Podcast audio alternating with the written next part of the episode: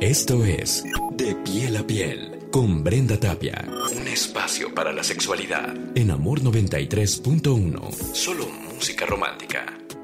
Oscar Rolando Peña, ¿cómo estás? Me encuentro muy bien, Brenda Tapia, muchísimas gracias, nuevamente contento de estar en De piel a piel, sexología auditiva. ¡Auch!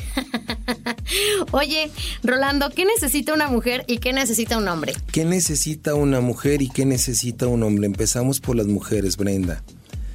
Yo como mujer necesito amor, seguridad, compañía y agradecimiento por parte de mi pareja. Brenda, este es un problema cada vez mayor que estoy viendo a nivel de psicoterapia individual con un alto porcentaje de mujeres, donde me dicen, yo no necesito nada de un hombre. A ver, ¿por qué me estás diciendo esto? Y empezamos a escarbar un poco y nos vamos dando cuenta que a lo largo de su vida, en sus relaciones con los hombres, han sido relaciones muy tensas, relaciones fallidas, relaciones desastrosas. Le pregunto, cuál es tu actitud en la relación hacia un hombre y muy frecuentemente es una actitud de competencia y están a la defensiva. Luego entonces les comento, oye, ¿cuál es el problema si tú recibieras de un hombre amor, seguridad y compañía? Y ellas dicen, es que yo no soy una mujer débil. ¿Y quién te está diciendo que eres débil? Y empezamos a preguntar, ¿Quién en tu linaje femenino se presentó como una mujer débil y codependiente? ¿Y qué crees que responden? ¿Mamá? Mi mamá. Entonces yo no quiero ser igual que mi mamá.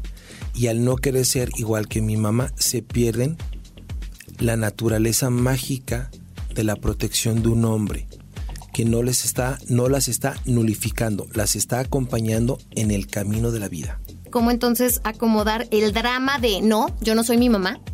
El drama de no, yo no soy mi mamá como mujer, la respuesta es muy sencilla, porque tu pareja no es tu papá.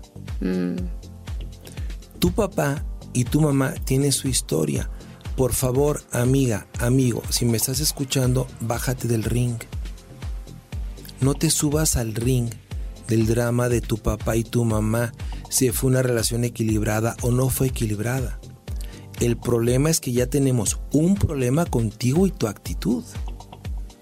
Porque tú como mujer, consciente o inconscientemente, vas por la vida con una espada en la mano. Y aquel hombre que se te atraviesa, tal vez consciente o inconscientemente, lo quieres castrar a nivel emocional. Y aquel hombre que se te cruza en la vida, él a ti no te ha hecho nada. Sí quien te hizo algo fue tu mamá y tu papá por acción o por inacción, por conciencia o inconsciencia, ellos en su drama.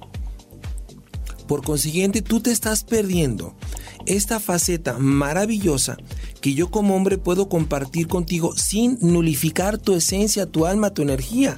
Simplemente déjame darte amor, déjame brindarte seguridad y déjame brindarte compañía y tal vez va a florecer la parte femenina más linda que hay en ti como una flor.